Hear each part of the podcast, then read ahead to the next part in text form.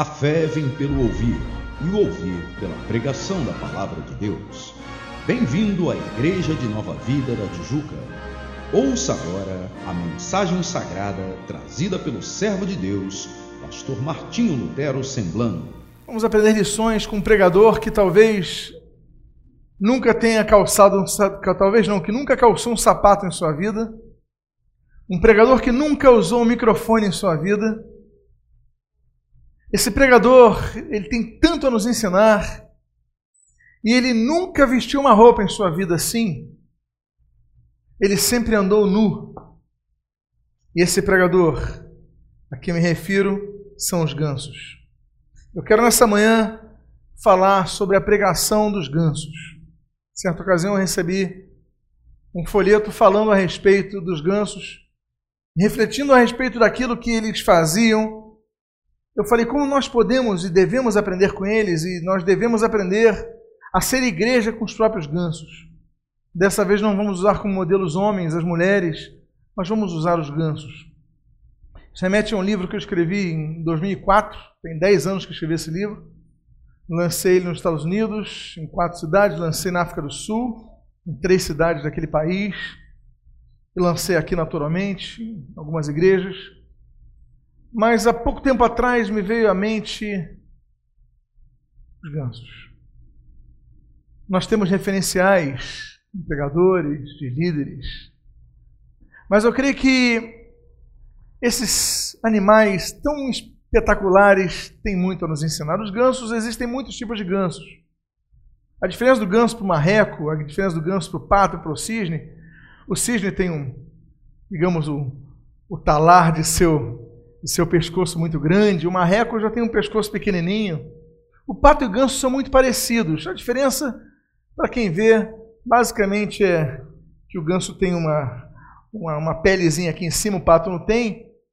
Mas a diferença fundamental entre eles é que o ganso, ele, ao contrário do pato, ou do marreco, ou do cisne, ele não se alimenta dos seres aquáticos. O ganso, ele é como um boi, ele se alimenta de pastos.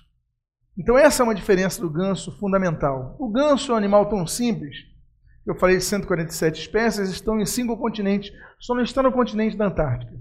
Em todos os continentes você tem um tipo de ganso.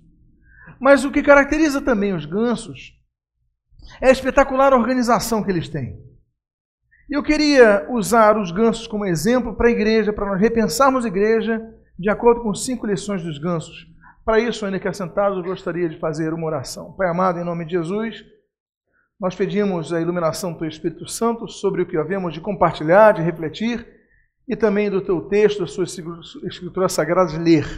Fala conosco, abençoa-nos, abençoa a Tua igreja, e o que nós pedimos o fazemos agradecidos em nome de Jesus. Amém e amém.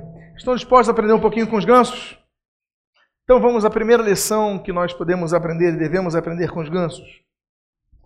Quando um ganso, e nós vamos trabalhar sobre a formação em V, quando um ganso ele bate as asas nessa formação em V, ele cria um vácuo para o pássaro seguinte. E quando ele está nessa formação em V, o bando todo ele tem seu desempenho 71% melhor do que se a ave voasse sozinha. O ganso tem essa característica de evitar voar sozinho. Ele pode estar sozinho no local para, enfim, a necessidade de se alimentar, por exemplo, descansar. Mas ele espera ouvir ou perceber um outro bando para que ele então suba e se una àquele bando. Ganso dificilmente voa sozinho. Quando você está viajando, ele, vendo ele sozinho, ele está procurando um outro grupo para se unir. A primeira lição que nós temos que tomar com os gansos é essa espetacular organização que eles fazem em grupo de V, e vocês devem ter visto até outras aves com essa formação. Quando já viram a ave em formação de V, como está nessa foto? Elas fazem isso inteligentemente porque os gansos de trás, eles vão ganhando força pelo vácuo. E a produção deles aumenta 71%, ou seja, nós podemos dizer então que a redução de energia é muito maior quando eles estão na formação de V. E eles aprendem então que quando estão em grupos organizados, eles conseguem produzir mais. Quando eles estão unidos, eles têm uma capacidade maior de atingir suas metas e dependendo menos esforço. E muitas vezes nós, como igreja, nós não queremos voar junto a ninguém, queremos voar sozinhos. Os problemas, as dificuldades que nós enfrentamos quando em grupo são muito mais difíceis quando sozinhos. Dependemos mais de esforço, nos cansamos mais. Eu digo para vocês, não são poucos os casos que aqueles que preferem começar a andar sozinhos, eles ficam tão desguarnecidos de tantas coisas que o grupo ou o coletivo dá, que acabam desistindo. Não são poucos os casos daqueles que, depois de congregados, começam a andar sozinhos e daqui a pouco estão desviados. Não querem mais saber de nada. Por quê? Porque não encontraram força. Jesus prometeu que estariam de dois ou três e se reunissem em seu nome. Jesus prometeu isso. A grande questão é: será que Jesus não está onde um apenas estiver? Será que eu estiver sozinho numa ilha, Jesus não estará comigo? Se ele falou que estaria entre dois ou três estivessem reunidos em seu nome? Claro que ele está. Salmo 90 mostra isso, outros textos da Bíblia mostram sobre isso. Mas quando Jesus ensina esse assunto, quando dois ou três estiverem reunidos em meu nome, aí eu estarei, ele está apontando para a comunhão.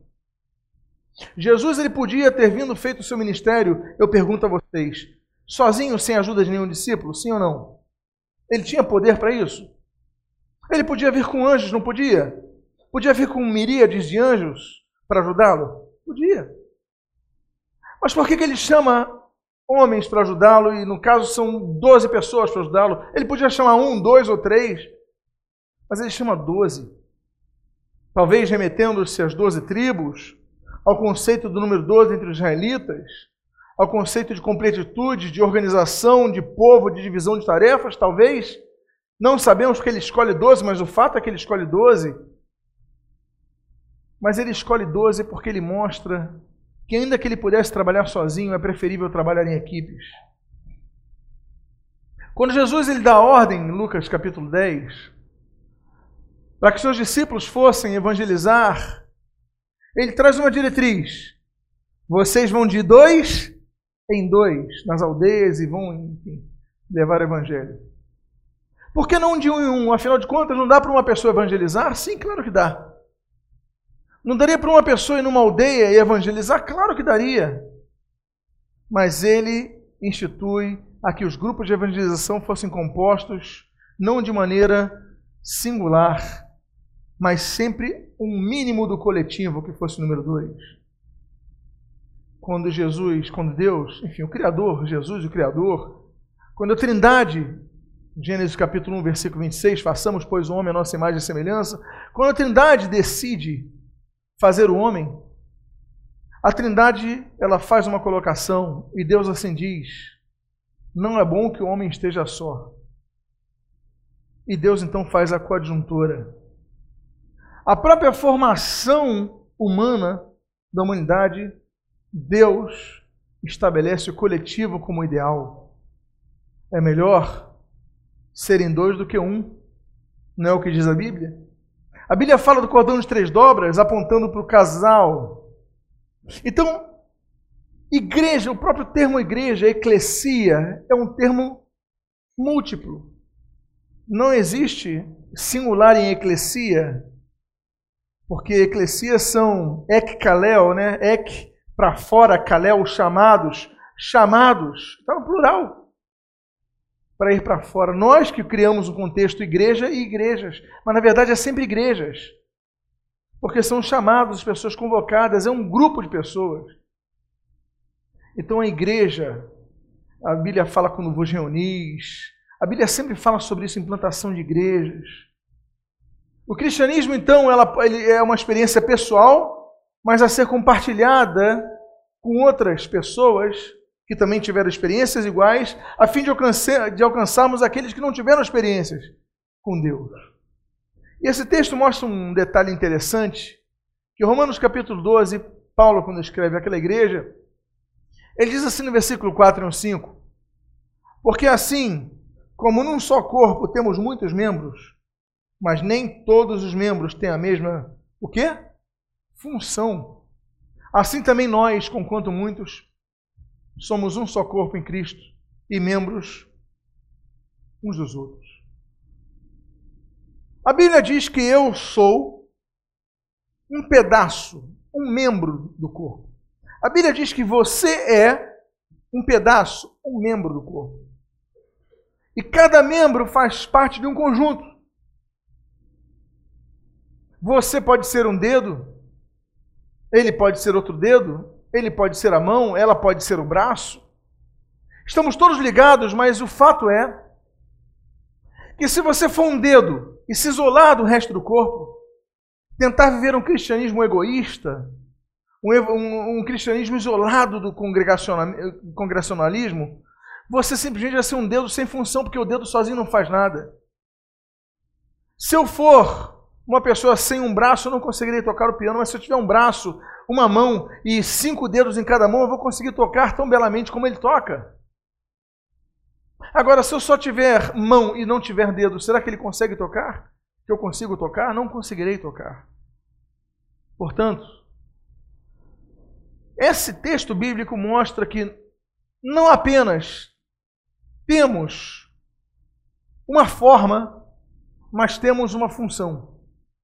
Não apenas somos um braço, um dedo, uma mão, uma orelha, mas devemos ter a função de estar ligados, integrados, unidos em outro contexto do corpo.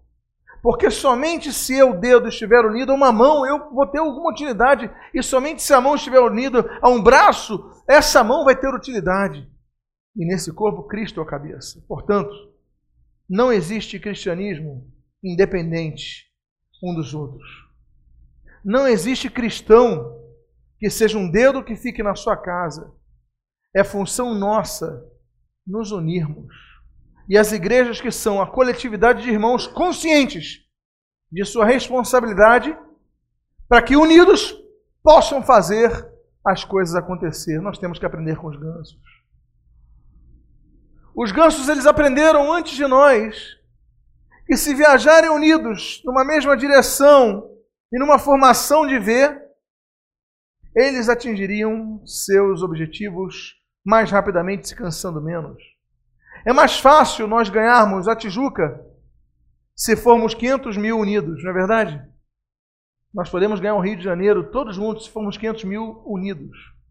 Agora, se formos um milhão de pessoas, cada um pensa de uma maneira, faz uma coisa diferente da outra, nós não alcançaremos ninguém. Por quê? Porque a força consiste na compreensão de que se eu voar sozinho, eu vou voar. Eu pergunto a vocês: um ganso que decida voar sozinho fora dessa formação de ver, ele vai conseguir voar? Vai. Mas o ganso inteligente, ele entende o seguinte: se eu a outros gansos, eu vou ter 71% de energia a mais do que eu teria se eu, via, se eu voasse sozinho. A igreja, se ela se une, ela é capaz de fazer mais coisas, ter mais efeitos nessa terra. Quando nos unimos, fazemos mais. E para que nos unamos, nós temos que aprender o papel e o poder da união.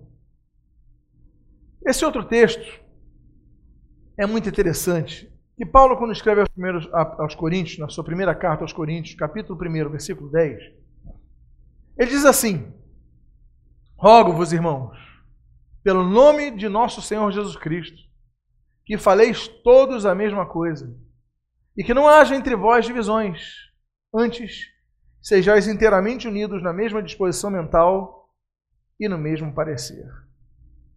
É interessante que esse texto ele começa com a consequência e depois explica a causa. Esse texto ele começa dizendo a consequência, o objetivo, a meta, o alvo, que é vivermos unidos, que não sermos, não sermos divididos. Mas é no final do pensamento que ele diz como nós fazemos isso. Ele diz duas coisinhas. Ele diz disposição e parecer. O que é ter disposição para alguma coisa? é você encontrar uma força interna em você que vai derrubar todos os obstáculos que também estão em você para que você alcance alguma coisa. Por exemplo, segunda-feira chuvosa, o céu escuro, aquela chuva torrencial. Você marcou um compromisso com alguém às oito da manhã. O seu alarme toca. Aquela chuva, aquele frio. Você está em Petrópolis nesse momento. Aquele seu vizinho chato se mudou, não tem ninguém no prédio. Aquela criança do apartamento vizinho que berra todo dia, está viajando. Está tudo perfeito para você dormir até tarde, mas você marcou um compromisso. Aí vem aquela voz interna dizendo: mais dez minutinhos, mais dez minutinhos, mais dez minutinhos. E aquela voz continua trabalhando, dizendo: liga e remarca para outro dia. Inventa uma mentira. Aí o que, que você faz para vencer? Você tem que se vestir de disposição. Não. Eu vou me levantar e eu vou honrar o meu compromisso. Você só faz isso se você se vestir dessa roupa chamada disposição.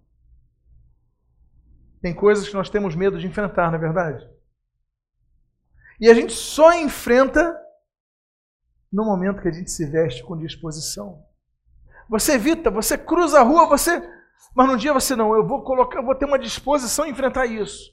Então você vê que disposição é o que nós temos, mas que é muito difícil você usar.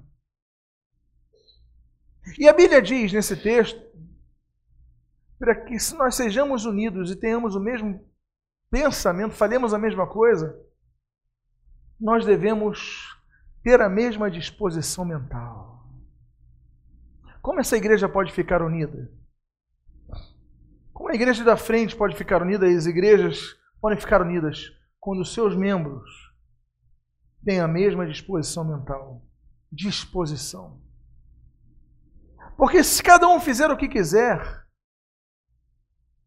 a gente nunca faz nada e chega a lugar nenhum. Nem a banda nós teríamos. Se não houvesse a mesma disposição mental de acordarem cedo para virem tocar. Mas eles têm disposição em prol da unidade. E depois nós temos a outra palavra que você vê ali, é na mesma disposição mental eu vou unir a igreja, eu vou me juntar à minha liderança, a liderança do meu setor ministerial, a liderança da igreja, enfim.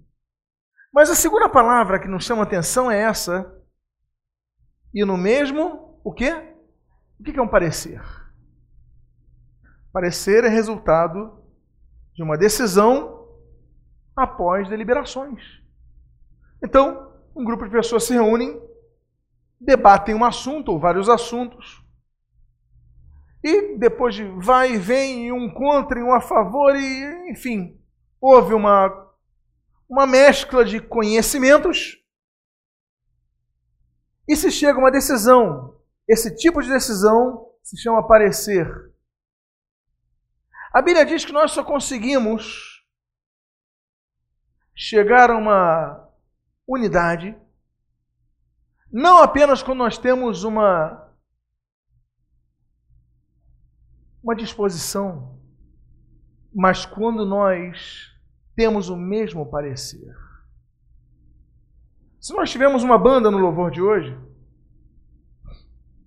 é porque houve uma decisão. O líder do, da equipe de louvor escolheu três corinhos hoje aqui para a canção. Ele escolheu. Quem escolheu não foi o baterista. Quem escolheu não foi o trompetista. Quem escolheu não foi o baixista. Quem escolheu foi o tecladista. Ele tomou a decisão. E de repente ele fala: os três corinhos são esses. Aí o baixista, não, não quero, eu quero outros três corinhos. Eu vou tocar outros três corinhos. Aí o violonista, não, mas eu vou tocar outros três que eu gosto. O baterista, vou tocar outros três. O que, que ia acontecer aqui? Nós íamos ter confusão não ia edificar, de nada serviria. Mas a partir do momento que o líder toma a decisão, e os três, os quatro, decidem ter o mesmo parecer que ele, nós temos canções. Sai uma música bonita e todos são edificados, não é verdade? Para que haja unidade na igreja, só existe um caminho. Todos terem a mesma disposição mental, fazer uma força contra a tua carne. A tua carne diz: "Não, não quero esse corinho. Eu vou tocar outro, mas eu vou ter, eu vou fazer, eu vou ter uma força, vou. Eu vou me submeter, eu vou fazer." E o mesmo parecer, não, então tá bom, vou tocar essa música que você escolheu. E aí nós temos o louvor. Nós temos aqui um coral, tínhamos dez pessoas. Se cada um cantasse um corinho, mas não todos seguiram a canção que foi escolhida por uma pessoa. E aí nós tivemos edificação coletiva. Igreja, o que, que é? Igreja é um coletivo de pessoas. Mas assim como nós aprendemos com a formação em V dos gansos, a gente só chega a um denominador comum quando andamos em formação de V. Um na frente, dois atrás, quatro, depois oito, depois dezesseis e por aí vai, enfim, o número pode variar. Mas quando nós entendemos que quando estamos alinhados e rumo a uma direção apenas, nós alcançamos o nosso propósito. Para isso, temos que ter disposição em vencer a nossa carne. Vencer a nossa tendência é sempre ser crítico. A gente critica demais os outros. A gente critica de menos a cada um de nós. A nossa crítica nunca passa pelo nosso espelho, nossa casa. É muito interessante isso. Mas a crítica ela cessa quando olhamos no espelho. Por quê? Podemos arvorar de ser pessoas justas? Não podemos, se assim o fazemos. Pois bem, Paulo também, então, quando escreve aos cristãos de Éfeso, na atual Turquia, ele mostra que nos submetermos à liderança de alguém, nos submetermos a uma visão, nos submetermos a, enfim, a outras pessoas, é algo que não faz parte da nossa natureza. Nós não somos assim. Andarmos numa direção não faz parte de nós, ainda que não estejamos aqui falando da questão sociológica. Somos seres sociais por natureza, claro buscamos o coletivo, mas eu digo é de nos submetermos a uma direção. Nós queremos questionar tudo, contestar tudo. Até o momento que a gente tem filho. Aí você exige que os teus filhos te obedeçam. Mas você mesmo não quer obedecer a ninguém. Você muda o discurso quando lhe convém. O texto de Paulo, então, ele fala exatamente isso, porque diz assim: esforçando-vos diligentemente por preservar a unidade do Espírito no vínculo da paz. Você sabia que preservar a unidade na igreja exige, demanda esforço? Não devia, na é verdade, porque a gente tem uma ideia é o seguinte: igreja local de paz. Uma igreja local que eu tenho paz. Você sabia que tem muita gente que tem paz em algumas igrejas, em alguns templos, por causa da arquitetura do templo? Existe a psicologia da arquitetura, e quem faz arquitetura já aprendeu essa aula. Quanto maior o pé direito, você coloca uns vitrais, vitrais. Fica aquele ambiente. Você se sente pequeno. Você entende que há algo maior. Existe uma psicologia por trás disso. Você respeita mais. Quando eu colocar uma casa, uma sala, você então está mais à vontade, não é verdade? E o local do culto é o mesmo, o sentido do culto é o mesmo. Nós mudamos pela nossa percepção. Agora, Paulo diz que para preservar a unidade da igreja, o vínculo da paz na igreja, a unidade da igreja, é necessário que eu me esforce, que você se esforce, que cada um de nós nos esforcemos. Senão, a unidade não acontecerá. Unidade na igreja exige esforço, abdicação, renegação, a nossa vontade. Como eu falei do exemplo da banda, para que haja uma música, eles tiveram que botar a vontade deles de lado e submeter a direção que veio dali do teclado. Não há unidade. Não haverá jamais unidade se você não se esforçar. E diz a Bíblia: esforçando-vos o quê? Diligentemente. O que é diligentemente? O que é agir com diligência? Meus amados, esse esforço não pode ser um momento, um ato único. Mas você a todo momento tem que verificar se eu estou me esforçando. Porque a minha tendência vai ser reclamar, vai ser criticar, vai ser murmurar. Então não estou me esforçando. Ou já me esforcei um dia, mas não fui diligente. Então acaba que deixo no esquecimento, ficou para trás. É, temos que nos esforçar. Cada dia você tem que pensar aí, o que, que eu vou fazer para a minha igreja continuar unida e ficar cada vez mais unida. Isso é agir com diligência. Nós temos muito a aprender com os gansos. Temos uma segunda lição a aprender com os gansos. Essa lição, outra lição bela desse belo pregador, é a seguinte: quando um ganso fica doente, ferido ou é abatido, dois gansos saem da formação e seguem-no para ajudá-lo e protegê-lo. Ficam com ele até que esteja apto, ele esteja apto a voar de novo ou morra. Só assim, eles voltam ao procedimento normal com outra formação. Ou, não conseguindo achar seu grupo, vão atrás de outro bando. Que coisa bonita. Que coisa. Imagina você um bando e de repente um ganso ele começa a ficar cansado, não aguenta continuar o ritmo, está doente, como nós. Gansos ficam doentes como nós, gente. Eles têm febre, eles machucam perna, machucam a asa, como nós. Ficam com dor na garganta. A bactéria não escolhe se é homem, se é, se é animal. Bactéria é bactéria. Vai pegar uma célula, vai trabalhar ali. Então, nas formações, os gansos, muitos gansos vão perdendo a força, outros envelhecem, não têm o mesmo vigor, vão ficando para trás. O que acontece quando alguém sai do grupo dos, dos gansos? Dois saem da fileira e vão ficar com ele acompanhando eles. E acompanham em todo momento, estão do lado. Minha filha Priscila, há poucas semanas atrás eu comentei aqui que ela deslocou o joelho. Imediatamente, isso foi bem cedo. Estava esperando a van do colégio chegar. Naquela hora, nós descemos, ficamos do lado dela e pronto. O meu dia ali acabou para qualquer outro compromisso. Eu podia ter entrevista com o presidente da República ou cancelaria. Falei, esqueço tudo, eu vou ficar do lado da minha filha. O tempo que for. Fiquei ali na, na emergência com ela, segurando a perna dela, ela com dores.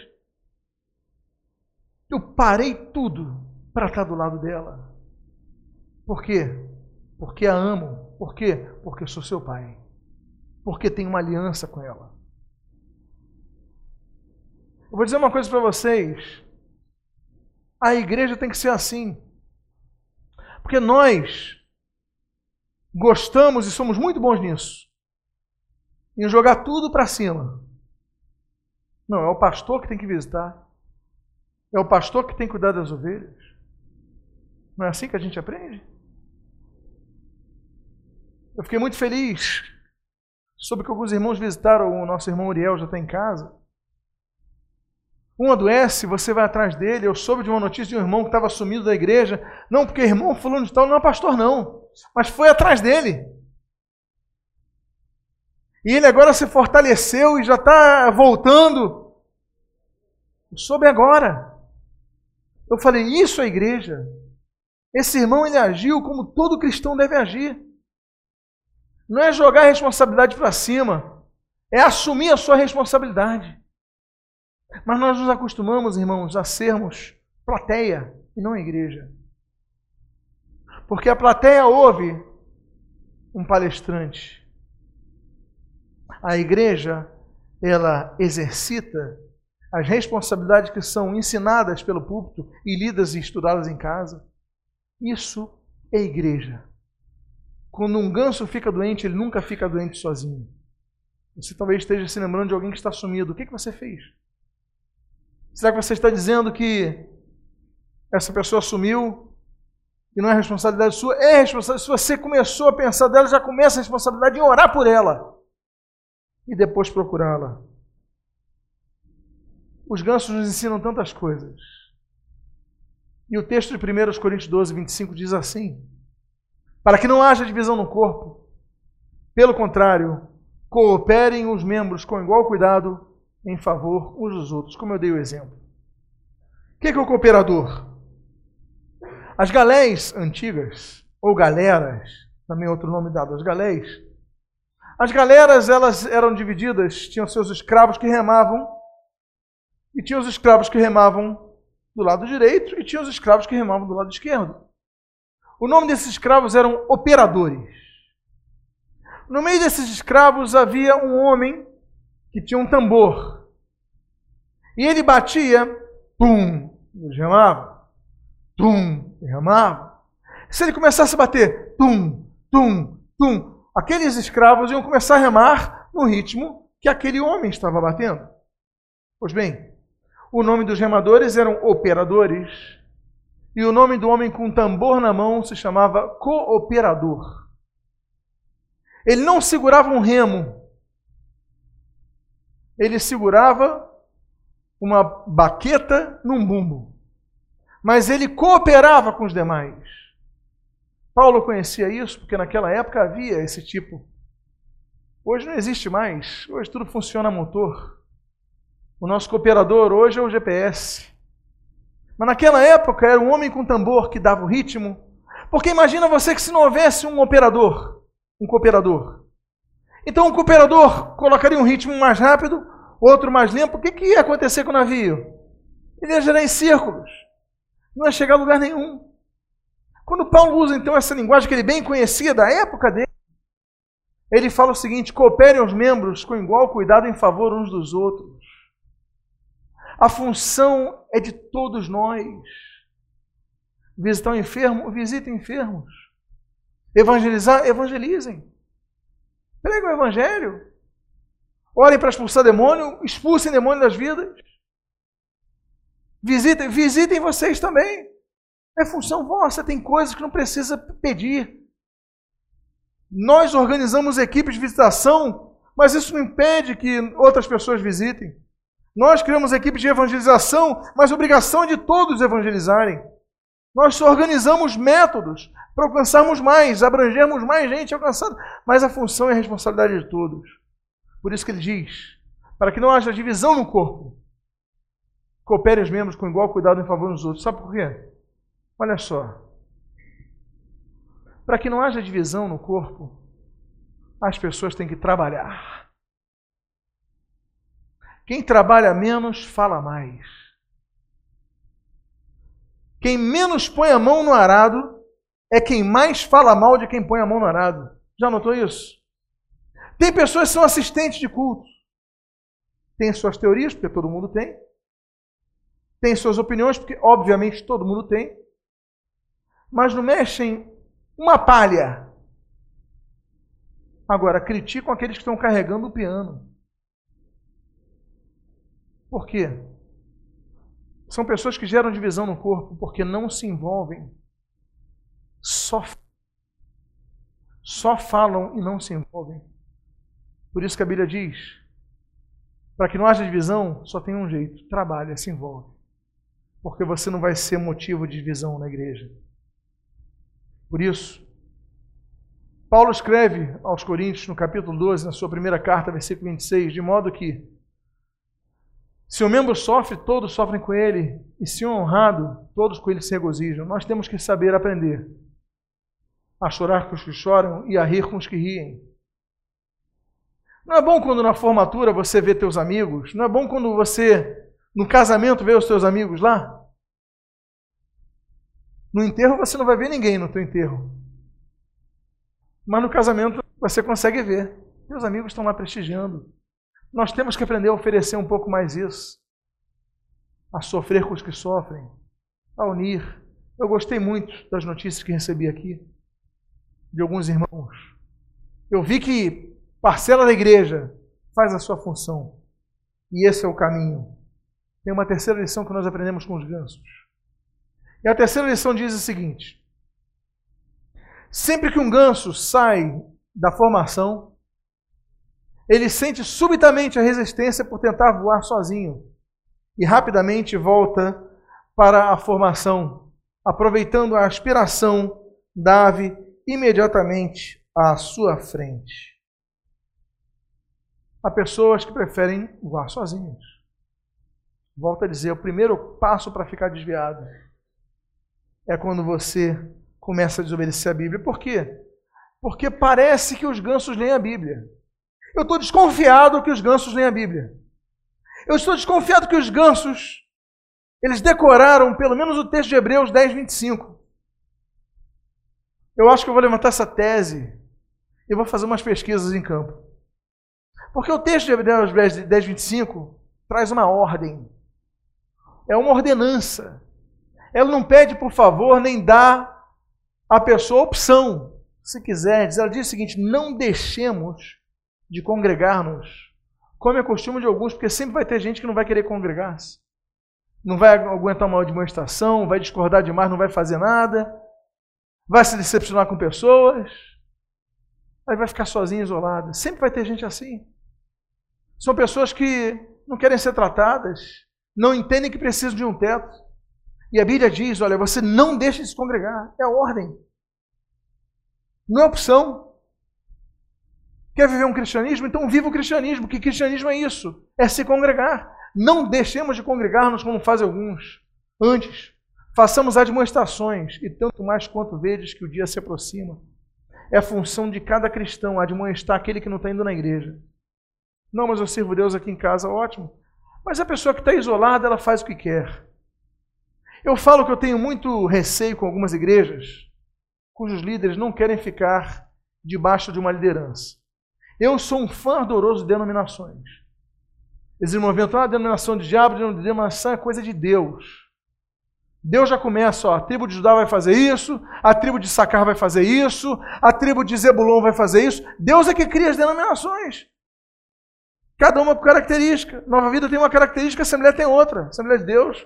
A Deus é Amor tem outra, a Metodista tem outra, a tem outra, a Batista tem outra. Cada uma tem uma característica. Assim como famílias têm características.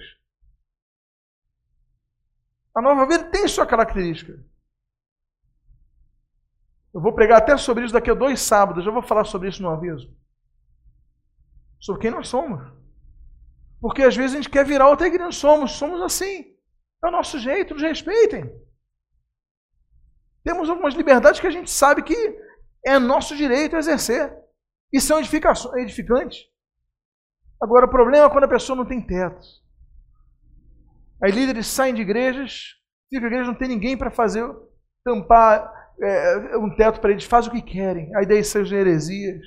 Eles falam o que querem, não tem ninguém a prestar, prestar contas. Eu sou fã de denominação, eu sei que se eu falar uma bobagem nesse púlpito, o conselho de bispos vai me chamar para eu falar: o que está vendo aí, Lutero? O que está vendo na Tijuca? Eu vou ter que prestar contas. Eu sei que qualquer denominação que tenha um vínculo assim, as pessoas vão ter que prestar contas. O que, que você está fazendo? Não é assim. Eu sei que um pastor meu auxiliar, se falar uma heresia nesse púlpito, se inventar alguma coisa, eu vou chamar para falar: o que está vendo? Olha, segura aí. Não ultrapassa, não. Por quê? Porque estamos inseridos num contexto. Agora, igrejas cujos líderes andam sozinhos, não tem ninguém, estão soltos, fazem o que querem, não temem fazer o que querem porque não tem limites. É que nem uma criança que não tem paz. Você sabe muito bem que existem muitas crianças boas morando nas ruas, mas que se tornam pessoas mais pelas influências do meio que estão, porque não tem um pai que manda dormir na hora exata. Não tem uma mãe que fala, se não estudar, não vai ver televisão, eles fazem o que querem, a hora que querem. Não é isso? Falta de paz. Igreja é isso, meus amados. Mas existem gansos que querem voar sozinhos, vão gastar mais força e talvez morram sozinhos, porque não vai ter pessoas juntas. para ajudá-los. É importante estarmos no corpo, seja aqui na Nova Vida, seja na Batista aqui em frente, na Assembleia de Deus ali do lado, na Metodista de Acolar, não importa. Mas vocês têm, têm que estar inserido num corpo, porque ali você sabe que vai ter um teto, não vai, não vai ultrapassar os limites. Não deixe de se congregar, é mandamentos. O texto diz assim, 1 João capítulo 1, versículo 7. Se porém andarmos na luz, como ele está na luz, mantemos comunhão com Deus. Amém? Não. Se porém andarmos na luz, como ele está na luz, mantemos comunhão uns com os outros. O alvo de quem está na luz, eu não digo o alvo como missão, missão da igreja, a evangelização mundial. Mas se nós estamos na luz, nós temos que estar mais unidos. Há pessoas que se sentem tão santarronas, verdadeiros policiais na igreja, que diz o seguinte: não, eu estou muito santo, eu estou muito certo, eu estou muito na luz, não vou misturar com eles que eles são muito mundanos. Que história é essa? Manter comunhão até para ajudar os outros, que são mais fracos.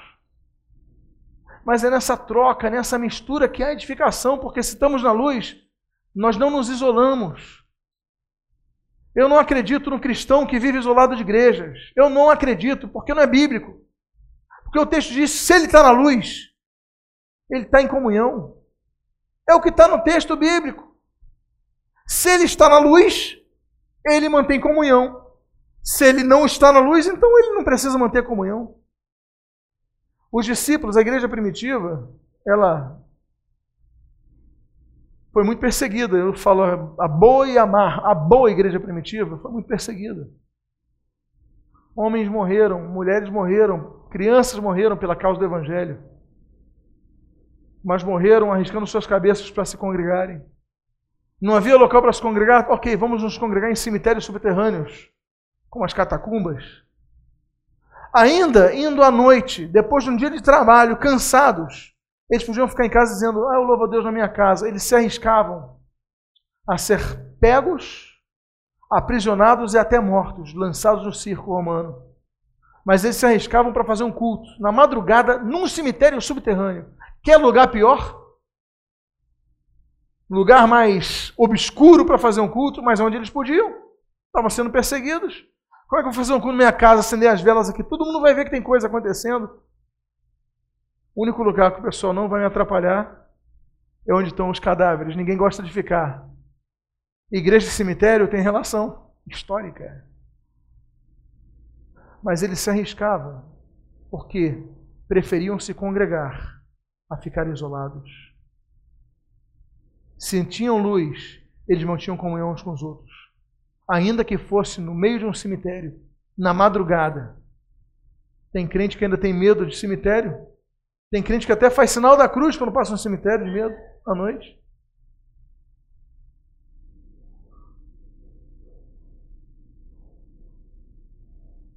Quarta lição.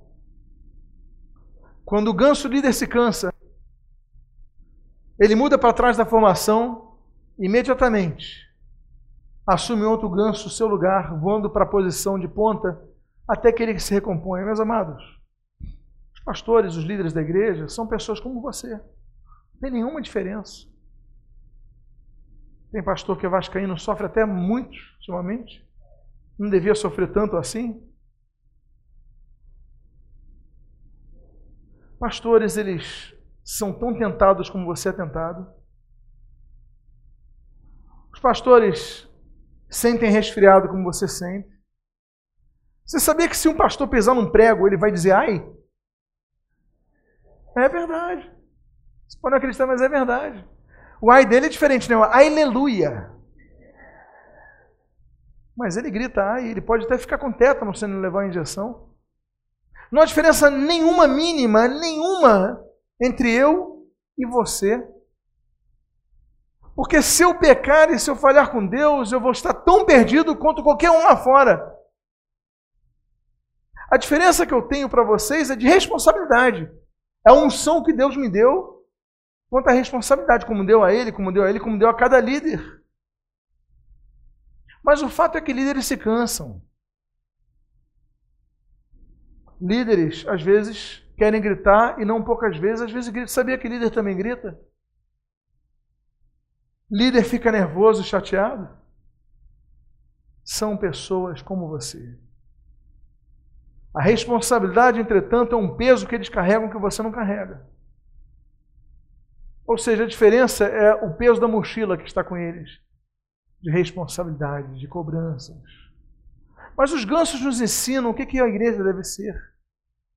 Porque os gansos dizem o seguinte: quando o ganso que lidera está cansado, ele sai daquela ponta, porque ele vai cansar uma hora. Ele vai para o meio para pegar o vácuo, vai gastar menos energia e outro assume no seu lugar. E aí, nós temos uma igreja que não para por causa de sua liderança. A igreja tem que prosseguir sempre. Meus amados, esse texto de Êxodo, capítulo 17, nos conta aquela história, é tão bela. Da luta entre Israel e Amaleque. E o texto assim diz, versículo 8 ao 13. Então veio Amaleque e pelejou contra Israel em Refidim. Com isso ordenou Moisés a Josué: Escolhe-nos homens e sai e peleja contra Amaleque. Amanhã estarei eu no cimo do outeiro, e o bordão de Deus estará na minha mão. Fez Josué como Moisés lhe dissera, e pelejou contra Amaleque.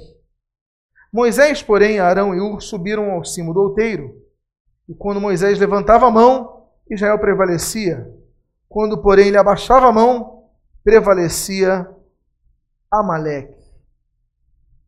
Eu não vou aqui discorrer do tema princípios de autoridade, eu já falei muito sobre isso. Volto a dizer, Moisés é um homem como qualquer outro. Se ele pisasse numa pedra pontuda, ele ia dizer ai. Assim como o outro. Moisés podia ficar resfriado, como o outro podia ficar resfriado. A diferença estava na responsabilidade da unção que ele tinha, a unção que é dada por Deus. A tal ponto a coisa espiritual, que naquela guerra, olha que coisa interessante. Enquanto Moisés levantava as mãos, os israelitas iam avançando. Só que Moisés, como eu, como você, ficou a mão cansada. Quando ele achava, vamos para descansar um pouquinho, os amalequitas avançavam e mais israelitas morriam. Olha a responsabilidade dele. O que aconteceu? Como o que, podia acontecer? Moisés ia se cansar, Israel ia perder a guerra, pessoas iam morrer. Mas aí nós temos no versículo 12, no seu início, o que descreve o texto. Ora, as mãos de Moisés eram pesadas. Por isso tomaram uma pedra e puseram por baixo dele, e nela ele se assentou. Alguém teve uma ideia. O seu Moisés. Pois não. Por que o senhor não senta? Onde? Está aqui a pedra. A igreja tem que ter iniciativa para ajudar os seus líderes. Nota bene, Deus não deu instrução a levar uma pedra para ele, Deus não instruiu Moisés a se sentar. A instrução era a seguinte: avança. Moisés levantava a mão, Israel avançava. Moisés baixava a mão, já, mas nada se falou dele ficar em pé. Aí, de repente, Arão ou Ur pega a pedra, Moisés, seu Moisés, senta aqui, seu Moisés. Obrigado, ele senta. Já é um refresco. Já descansou. É mais fácil ficar com a mão, mas a mão ainda está cansada. Mas o que eu quero dizer com vocês? Nós temos que ter iniciativa para ajudar nossos líderes. Eu trabalhei muitos anos no comércio e na indústria. Em tudo que é curso de administração, a gente sempre aprende uma coisa sobre funcionários. É sempre a mesma regra. O bom funcionário não é aquele que não faz o que você pede, e nem é aquele que faz o que você pede. Mas o bom funcionário é aquele que faz além do que você pede. Esses são os que vão crescer. Esses é que você tem que ter o olho. São as pessoas que têm iniciativa. Eles viram que Moisés estava cansado, Moisés não pediu, mas eles. Está aqui a pedra, o senhor pode sentar e descansar um pouquinho aí. E Moisés então conseguiu mais fôlego. Mas uma coisa interessante, iniciativa de ajudar. A grande questão é o que nós estamos fazendo? Ajudando ou dificultando? Porque muitas vezes o problema das lideranças é o seguinte: cada um pensa o que quer, cada um faz o que quer. Eu não vou me unir a ele, eu discordo dele. Não vou apoiar ele, eu não gosto das músicas dele. Ele, o sapato que ele usa está muito brilhoso, não gosto. Por algum motivo eu discordo, não vou me unir a ele. Eu tenho talento, eu tenho experiência, mas não vou me juntar a ele. Eu discordo. Essa posição, que é o sumo, o supra-sumo do egoísmo, que é o supra-sumo de anticristianismo, que não tem nada de cristandade nisso, é o que se vê nas igrejas. Por você discordar, você não se une, você. E o pior, ainda trabalha para desunir. Fica espalhando para os lados. Moisés está gagá, eu discordo disso. O cabelo dele está muito comprido. Tem que ler o livro de doutrina aqui de Israel. Tem que podar o cabelo cortar essa barba, Moisés. Senão está fora, não toma nem ceia na igreja. Nós gostamos de criar regras mas as regras conforme a nossa visão. E nós perdemos a chance de unir as nossas forças. Porque quando unimos, nós crescemos.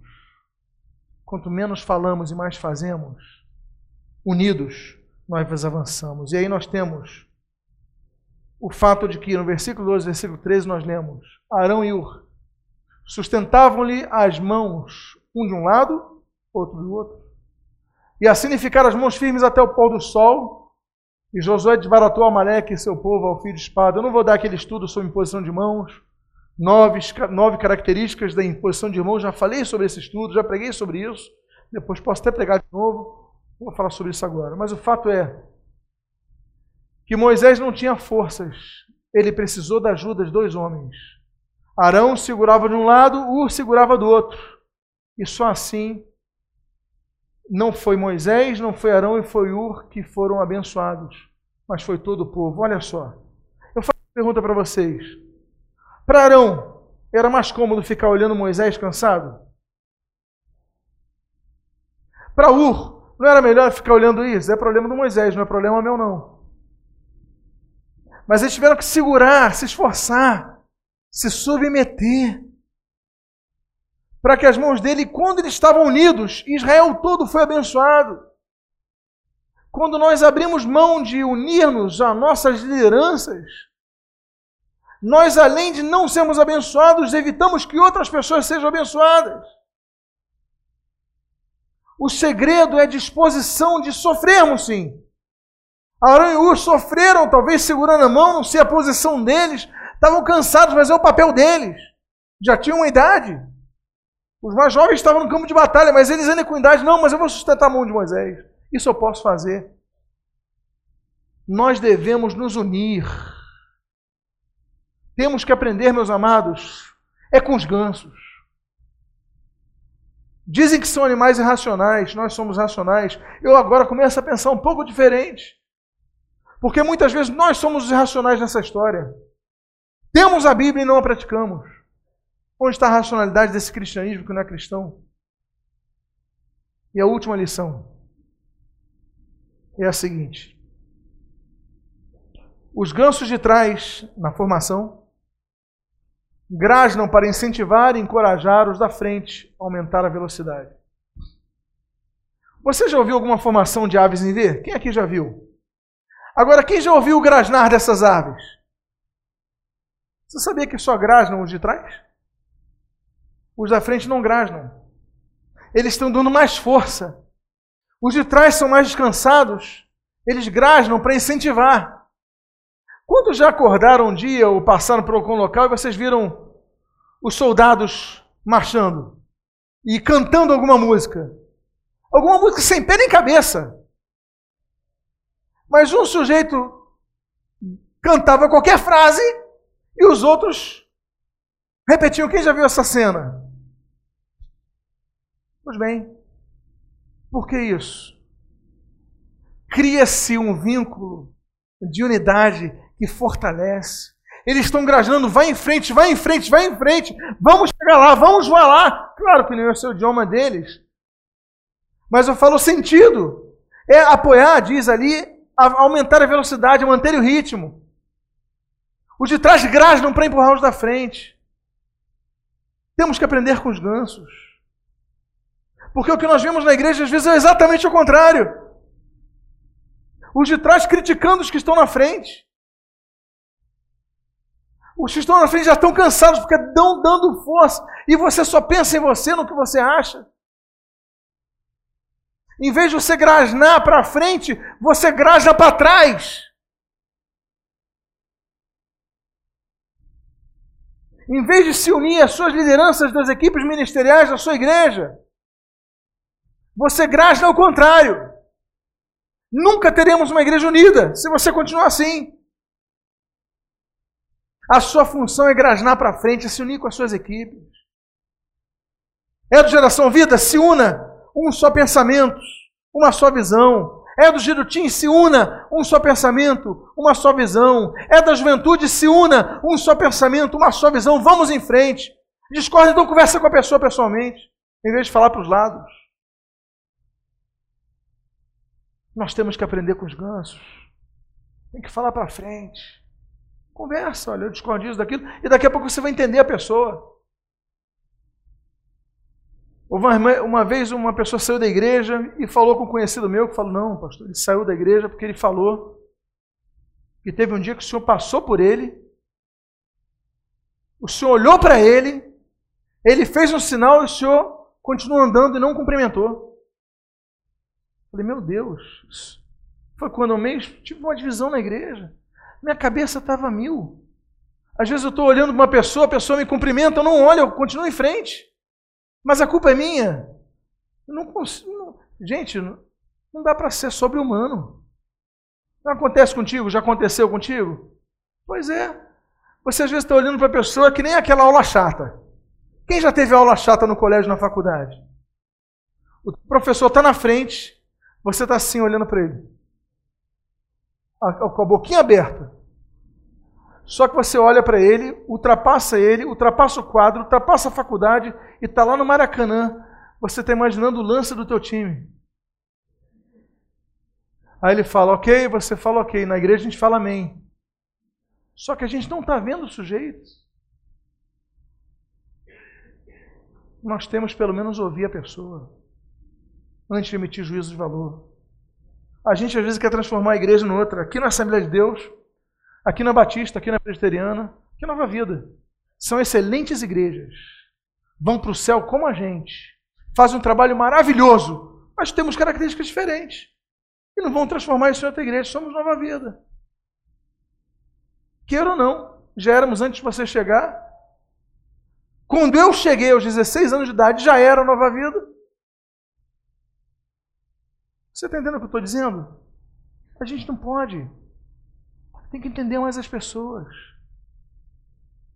Tem que unir, a gente tem que pensar em unir. unir olha, esforçando-vos diligentemente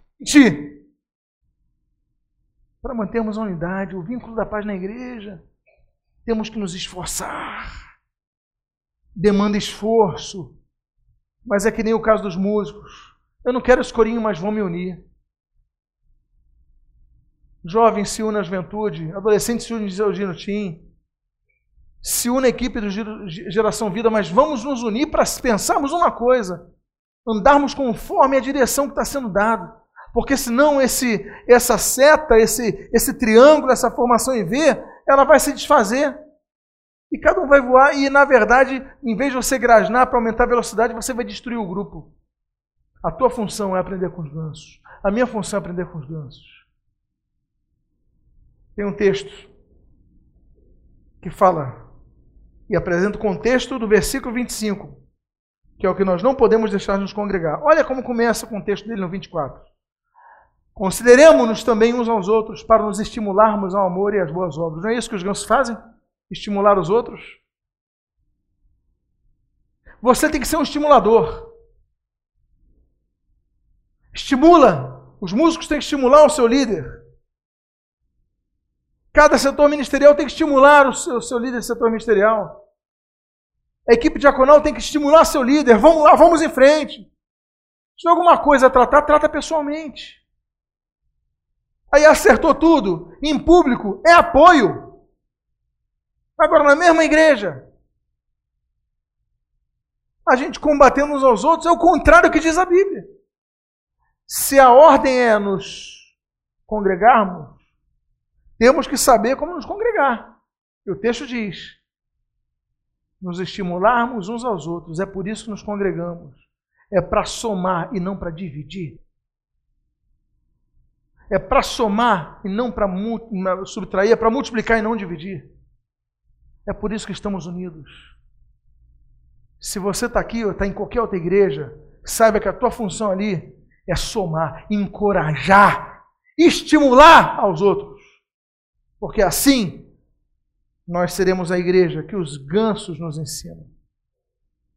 Foram cinco lições que nós compartilhamos aqui.